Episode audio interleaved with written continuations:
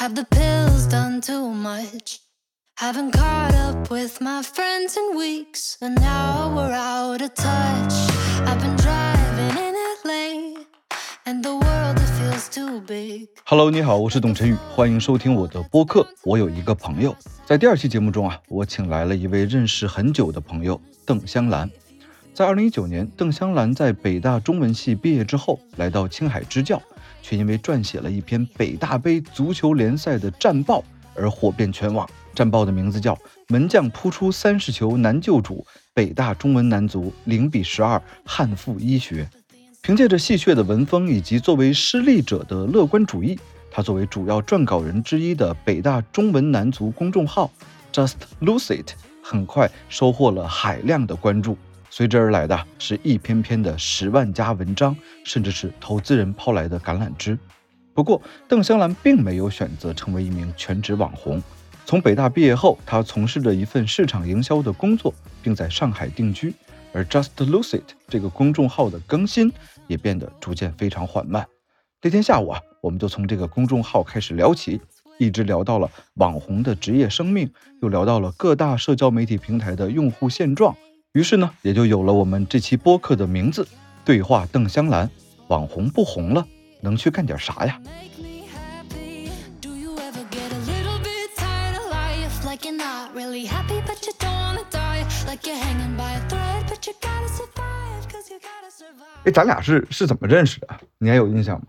最开始好像是在网上认识的吧？就是网上认识的，就是那个微博上。其实我认识你比你认识我要早一些。那不一定。我很早就看过你那个十万加的输球的战报，就是你比较出圈嘛。就我一个特别想想第一个问的问题就是，最早啊，你那个十万加的那个文章，就是大比分输球那个战报，那是怎么一个情况下写出来的呀？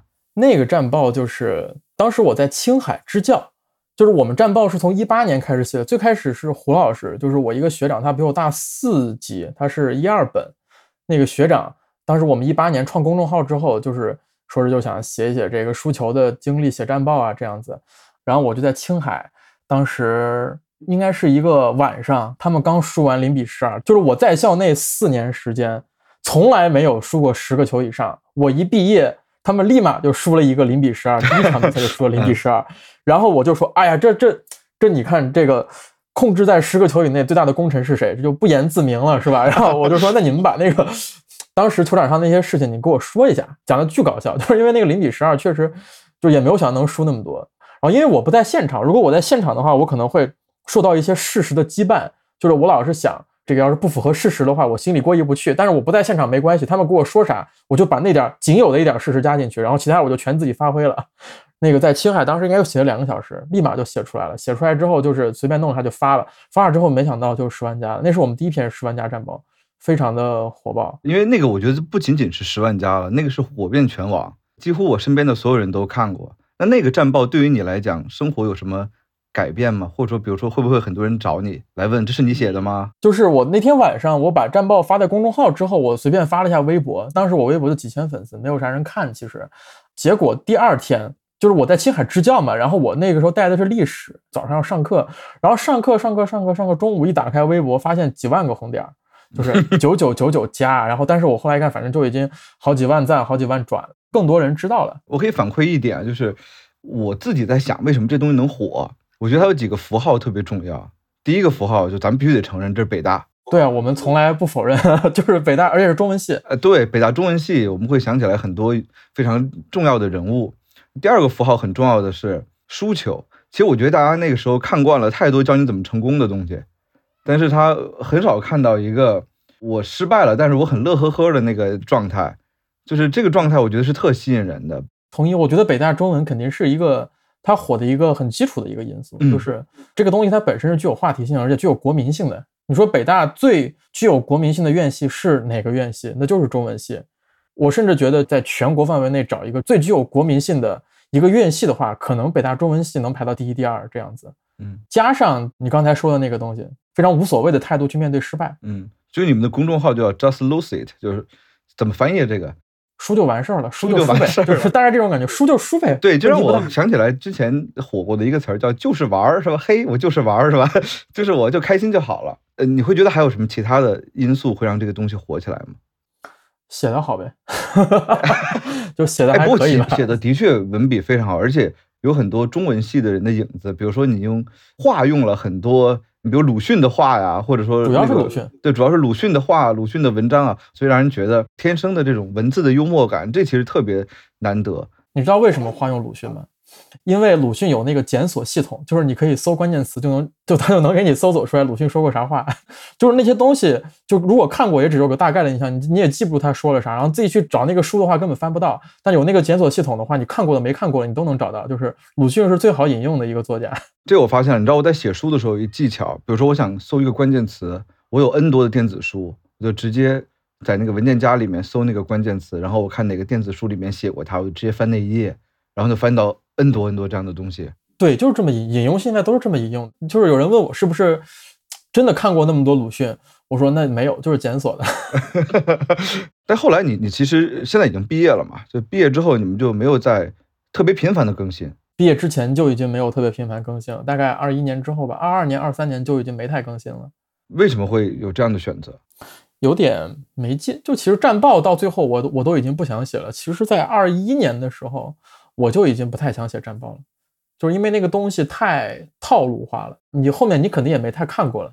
自己其实写的时候就能感觉到，嗯但是我能不能说，其实你最早那一篇，其实你没有想过什么它会十万加，会怎么怎么样，你就是想表达这个东西，觉得有意思。就是觉得好玩儿。，对零比十二那篇，对，但是后来之后，你越来越发现，这种写作会不会有一种运营感会越来越多，非常强。所以你觉得在重复自己。就是觉得我得把这个事情写完。就是战报这个东西，因为很多人想看，就是虽然说阅读量不是每篇都是十万加，但是也有几万的。每次我们会觉得，而且这个东西是我们一直以来在写的一个东西，就希望能把它写完。而且我今年上半年毕业嘛，踢完最后一场比赛，我把那个战报发了，我其实是觉得很解脱，就是终于不用再写战报，非常名正言顺的理由，我就不用再写那个战报了。之前我们对于那个网红的研究，我看过一篇特别厉害的论文，我深受启发。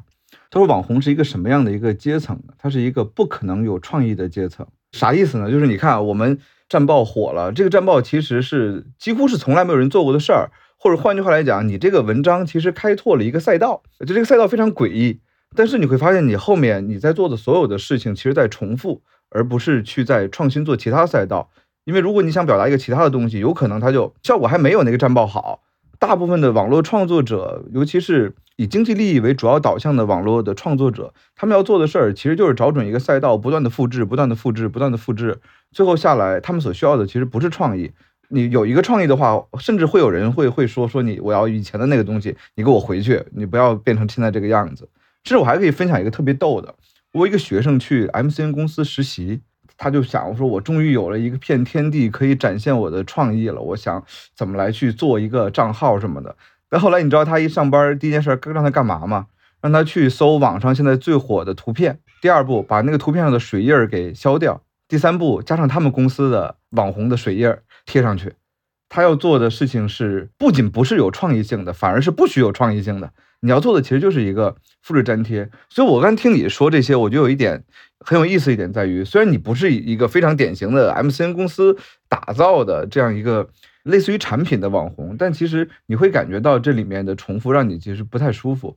所以你毕业之后，现在是在企业做品牌营销，我会这么描述准确吗？基本上准确。我的工作就是做我们公司的品牌账号，当然不只是做这个账号，有时候也会负责很多的营销啊、事件策划。所以其实你现在换了一种姿态来面对新型的媒介平台，包括公众号，你们会在公众号上做吗？我主要做公众号，说到公众号，有一个我特别想问的问题，就是你有没有感觉公众号的打开率是越来越低了？它的吸引力已经不再有以前那么大了。有两年时间了吧？大概从一九年、二零年开始，公众号整体就已经没有什么人看了。之前在交流的时候，你也说了一个观点，就是你看一个平台是不是火，你就看这个大品牌愿不愿意投。大品牌去到哪儿了，说明哪个平台已经位居主流的位置了。那所以你觉得现在公众号的投放大品牌还还多吗？基本上没有了。就是这几年相对来说，整个的经济形势不是特别好嘛，然后整个品牌都会缩减营销的预算，就不像之前那样，我品牌的广告可以铺天盖地的投。那现在品牌只会把品牌的广告投在该投的地方，那么他选择的那个地方就是目前最好的平台。所以现在是哪儿呢？就是抖音和小红书啊，就是公众号、微博、B 站，是我了解到的品牌广告，纯是为了提升你品牌调性、品牌价值的，没有任何的转化的这样子的一个一个需求。这样子的广告在公众号、微博、B 站，你应该看到的也基本上没有。所以你的一个观察是，这类品牌广告往哪儿走，那个平台才是真的红。嗯，最有价值的之一吧。就公众号，它也有品牌广告投的唯一一个原因就是，如果这个公司的老板他爱看哪个公众号，他就会投这个公众号。如果老板爱看哪个 B 站账 UP 主，他可能也会投那个 UP 主的品牌广告，这是非常可能的啊。但这是个人的喜好问题，它不是一个行业的一个职业的操作。对我说，如果说仅有的品牌广告出现在这几个平台的话，就大概率就是因为老板喜欢看这个号，而不是这个平台。所以那 B 站也没人投了吗？现在我听到的一些好像不是很乐观，非常不乐观。你看一下就知道，B 站哪有什么品牌广告？没有啊。然后那天有一个大企业，我不说哪个大企业了。公关总监跟我聊天，他说他们现在唯一投 B 站的原因，是因为他们不想让年轻人讨厌他们。有战斗力的年轻人可能还都在 B 站上比较活跃，所以他们做品牌广告的原因就是来告诉这些年轻人，我们没那么坏啊，我们还可以啊。你会认为公众号会逐渐的衰落，被抖音或者小红书取代？创作者创作者在流失。但是我觉得他们不是跑小红书去了，就这两拨人是不重合的。做公众号做不下去的人，他去做小红书也做不了。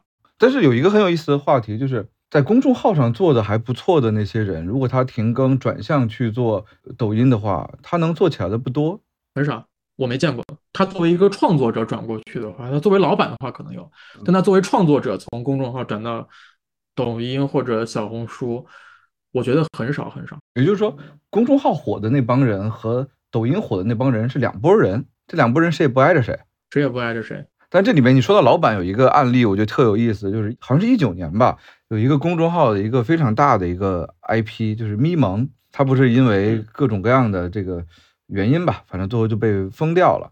但其实咪蒙退居幕后之后，他没闲着。但是后来我看了一篇报道，说他在公司里开了一个月的会，要不要散伙？所以他们决定要转向去做视频。他做了好多好多的账号。那天我看到一个微信公众号说，也很搞笑，是一微信公众号来披露，说他一年的收益大概在一点三个亿。然后他做的主要是什么呢？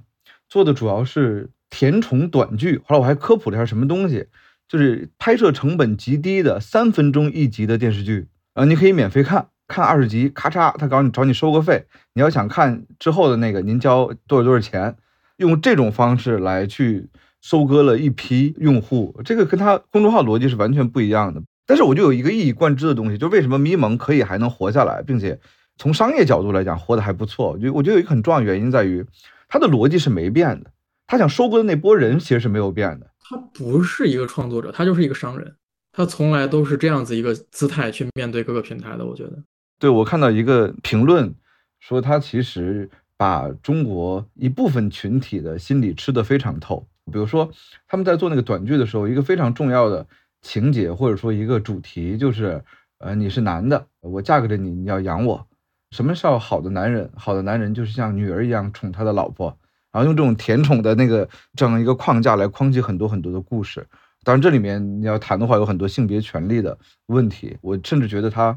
整个的利益是可疑的，但是你不得不承认，人家真的有很多很多的受众啊，因为它代表了至少一部分群体吧，他们的心理已经被咪蒙给摸透了，这可能是一个例外。对，但他是作为老板嘛，他是作为一个商人的姿态去转型的，他而不是作为一个纯粹的内容的创作者去转型的。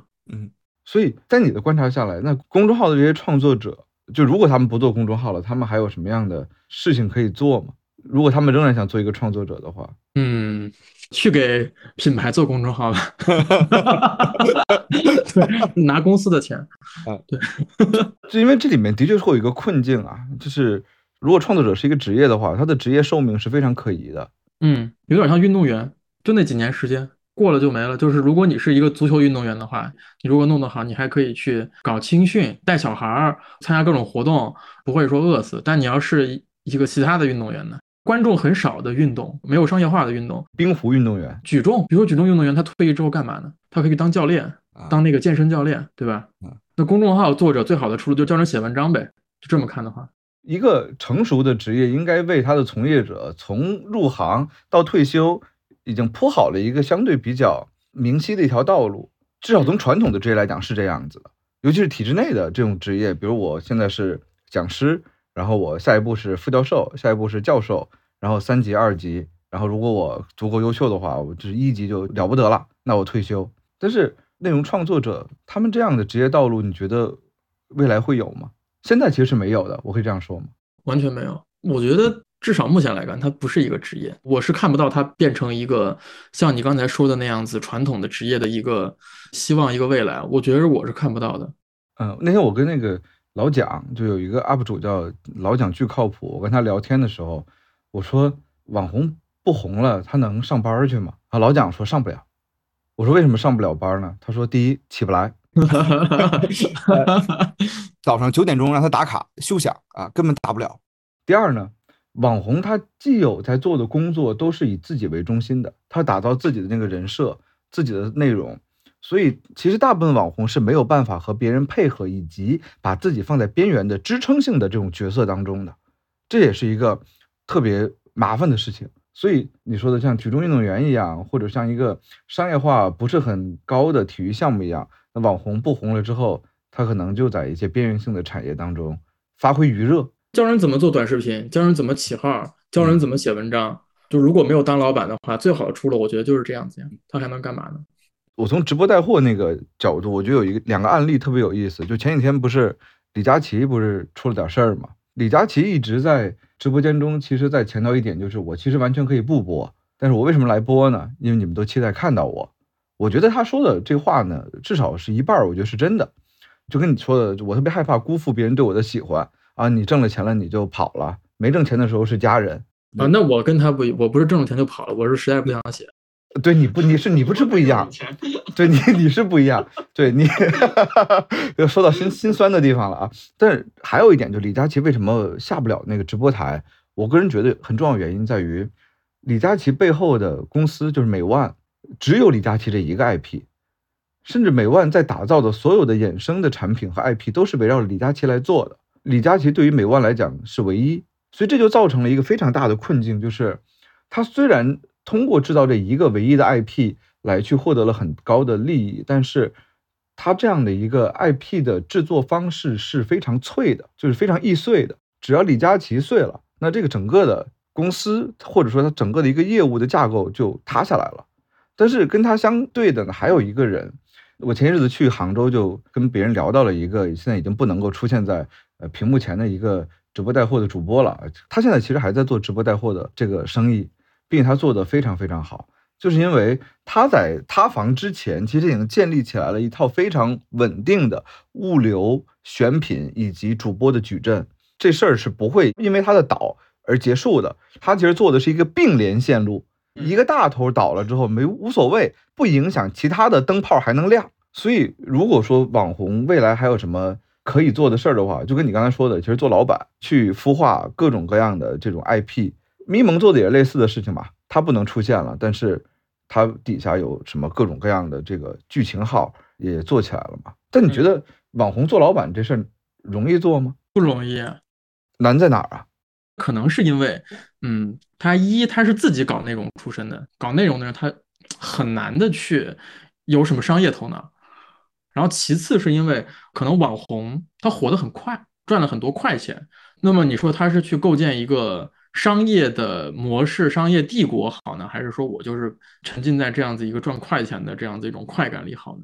就是因为你在不断的创作新的内容，然后不断的去接新的广告，不断的去赚新的快钱，久而久之，你就会陷入这样的一个循环里面，你就忘了去，你也没有能力去建立一个所谓的完整的供应链啊什么之类的这样子一个链路，没有这样子一个能力。然后等到你反应过来的时候，你已经不火了。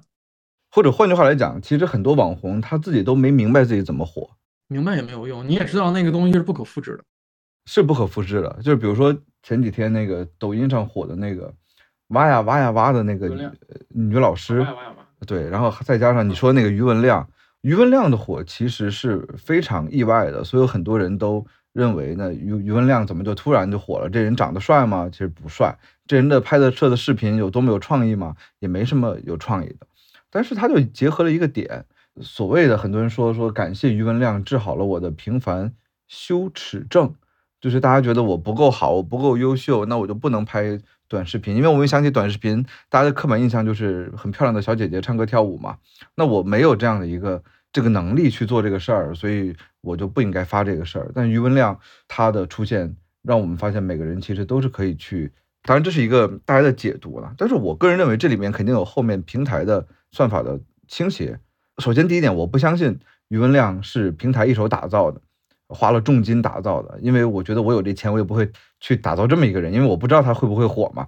但是等他又小火了之后，平台一定会有一个助推，这个助推很大的意义在于他要去迎合自己的这种品牌的调性和道路。我那天我突然发现，抖音其实它的宣传语其实有一个改变的。在二零一八年之前，它的 slogan 是“崇拜从这里开始”。他其实搞的就是网红产业嘛，就是你可以在这红，别人可以在这崇拜你。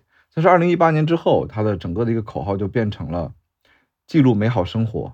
然后我们发现，其实最近大平台都在记录美好生活，比如说快手，其实很早它的口号就是“拥抱每一种生活”。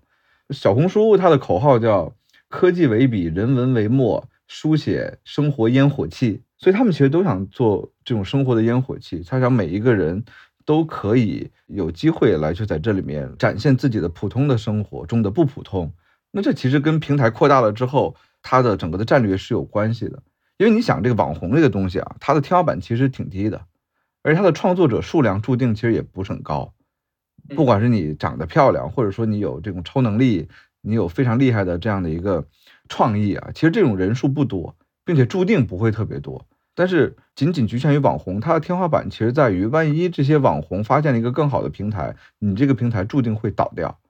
但是怎么样让这个平台不倒，或者让平台跟用户的粘性更强？其实很重要一点就是把这个平台作为你日常生活中的一种基础设施 （infrastructure），也就是让普通的人每天都会用到它，把它作为生活中的一部分，甚至是你不会意识到你其实在用它。比如微信就是一种基础设施，我不会跟你聊天的时候，我说，哎，你有微信吗？你说你有，我说，哦，好巧啊，你也有微信，你没有才是奇怪。所以微信已经变成一种基础设施。那公众号也好，抖音也好，小红书也好，它在做的就是一种平凡的基础设施，所以它特别制造的是一种平凡性。我觉得这可能是一种余文亮火的解释吧。嗯，但是你说微博啊、微信啊什么，其实也都是很多人的基础设施，那它怎么就商业价值低呢？现在？微博挺低的，现在我觉得，你觉得低在哪儿啊？就是它会影响你的购买决策吗？你会在微博上买东西吗？但是其实我觉得是一个分化，有没有感觉到不同的这些媒介，其实它的用途在分化。我们虽然觉得微博商业的价值在下降，但是微博现在逐渐的变成了一种社会意见的集散地。就比如说有一些社会事件的话，比如说我想报一个哪个明星出轨，我肯定选微博，我不选抖音。对。它是那个门户网站了，又回到新浪网了。嗯，这怎么解释啊？你看到东西就是编辑让你看到的呀。就是微博现在最大的一个就是一个栏目，应该就是热搜嘛。但热搜其实就是门户网站。嗯嗯。所以微博越来越门户网站化，公众号呢，你觉得变成什么了？公众号，公众号变成报纸了。这怎么解释呢？就是你看报纸，你想看啥呢？你想看一些深度的东西，然后能够，就是你不会在报纸上买东西。但是你你会在报纸上看一些文章，然后看一些评论啊什么之类的，判断最近发生了什么事儿，以后会大概有什么样一个方向。其实最近的很多的公众号都在做那种就是新闻类的、时事类的。对呀。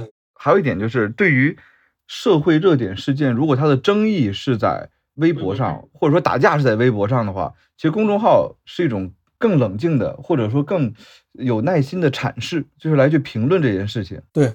会特别多，因为这跟文字的载体也有关系。因为我我一直觉得一百四十字儿这样一个媒介形式就注定要吵架，因为一百四十个字儿你只能把你的立场表明清楚，你很难把你的逻辑给梳理清楚。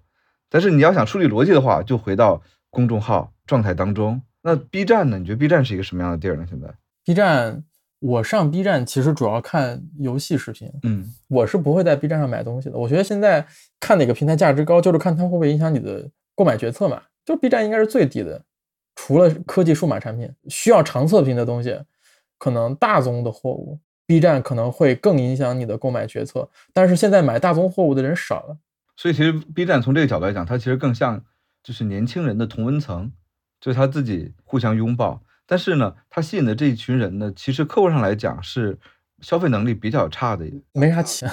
呃现在就是你说你让人消费，人家现在可能找工作都已经花了很大的力气了，然后与现实搏斗已经花了很大的力气了，然后你还想再捞人一笔，这事儿其实挺难的。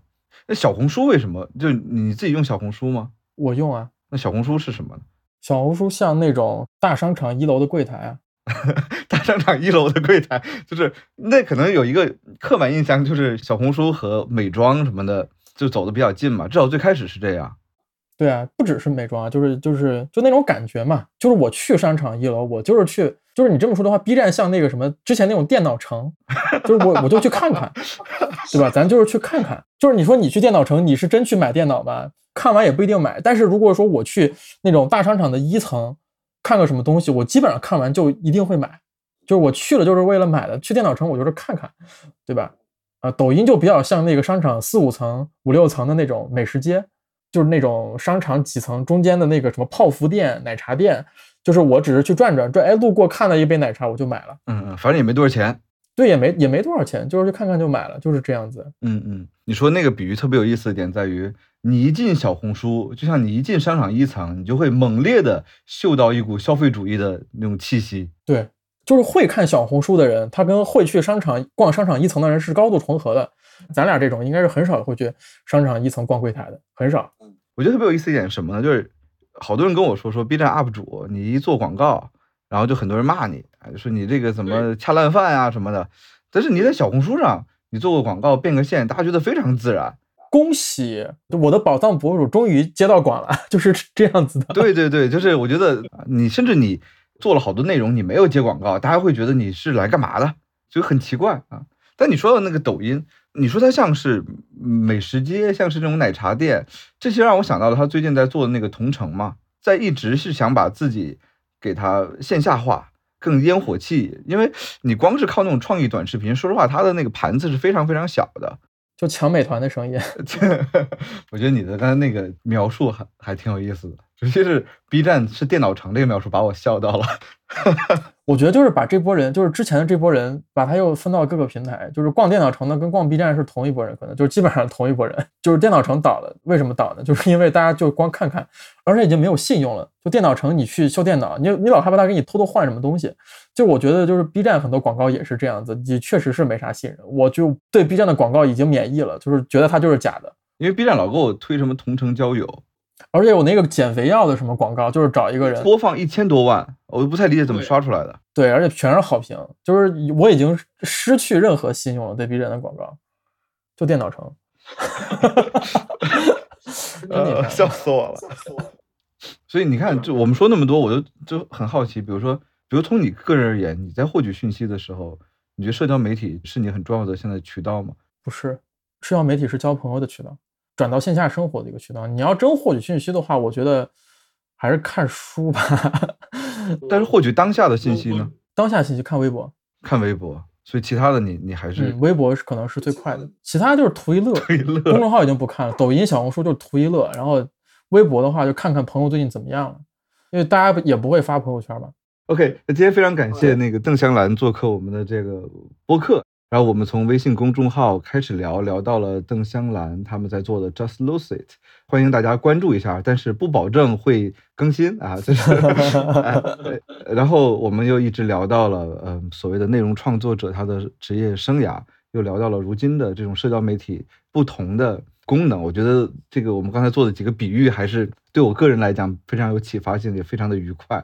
公众号是报纸，哔哩哔哩是电脑城，微博是约架的地方，门户网站新浪网，微博就是二十一世纪第三个十年里面的新浪网，小红书就是百货商场的一层，抖音就是百货商场的三四层的那个大排档，加上奶茶店，蛮有意思的一个比喻。但是我觉得最后可能也要跟大家来特别特别重要的一点就是，当我们获取信息的时候，我们肯定生活在一个爆炸的年代，我们遇到的信息其实是前所未有的大。甚至有些人在说说现代人不爱读书了，但说实话，我们每天阅读的文字或者阅读的内容，可能也是任何一个时代的人所没有办法比拟的。但是问题可能更在于，我们阅读的这些东西到底能够让我们的视野更宽呢，还是更窄呢？懂得的道理更多呢，还是更少呢？让我们的生活更幸福呢，还是更不幸福呢？对我们问到香兰，就他自己觉得最重要的获取信息的方式还是读书。呃，我是这我就这么一说，其实我也不读书。对，所以最重要的是读书。然后，呃，我其实也不一定说特别爱读书，但是我的工作让我不得不读书，就是看起来很爱读书，但是有时候也也烦。那其次呢，你说到就看看微博就得了，这里面也涉及到了一个问题，就是。我们获取信息的性价比，其实你有没有一个感觉啊？就是我们获得了很多信息，但那信息其实对我们没什么意义。就是我觉得图一乐的还可以，那教你做事儿的、给你讲道理的、分析东西的，那可能其实也没啥意义。或者其其实我们在刷这种社交媒体，其实想获得的是一种热闹感，让我们的生活显得很热闹，害怕自己那个处于一个热闹的外边，就是别人都在看热闹围一圈儿，那我们在外边看着，我们是干嘛呢？不知道会不会。特别的那个心慌呢。以前有些什么大事儿出现的时候，哪儿报了一个新闻的时候，我就经常会玩命的刷微博呀、公众号啊、小红书啊，来看有没有新的进展。但是我过去了一两年，我再回想起来这件事儿，其实我完全不知道它，也完全不影响我的生活。嗯，但只是我们其实经常会陷入到这样的状态当中去，以为自己知道了这些信息就跟上了时代，那其实完全不是这样。那真正时代当中对你有价值的，也不一定是哪个明星出轨了。所以，我之前也在说一个事儿，我也特别想分享给各位，就是在这样互联网的时代中，其实最简单的事儿是获取超级多的信息，这事儿一点也没有难度。但最难的事儿是回归到真实的生活，在真实的生活中寻找价值，这事儿其实还挺困难的。所以最后还是感谢邓香兰做客我们的这期播客，希望大家感兴趣的话。关注一下这个有可能不更新的微信公众号，大家也可以关注一下邓香兰的微博。那我们今天的播客就是这样了，谢谢各位的收听。那我们跟听众朋友，我现在慢慢要改过来，不是观众朋友，就是那我们要跟听众朋友打个招呼，拜拜，拜拜。Friends are loyal, friends are kind, friends are always on your mind. When I'm with my friends, I'm feeling fine. 感谢你收听本期播客，欢迎你通过苹果播客、小宇宙或者其他泛用型播客客户端来订阅我的播客。我有一个朋友，也欢迎你关注我的微博、B 站、小红书账号“董晨宇 RUC”。那么我们下期再见啦！I love my friend.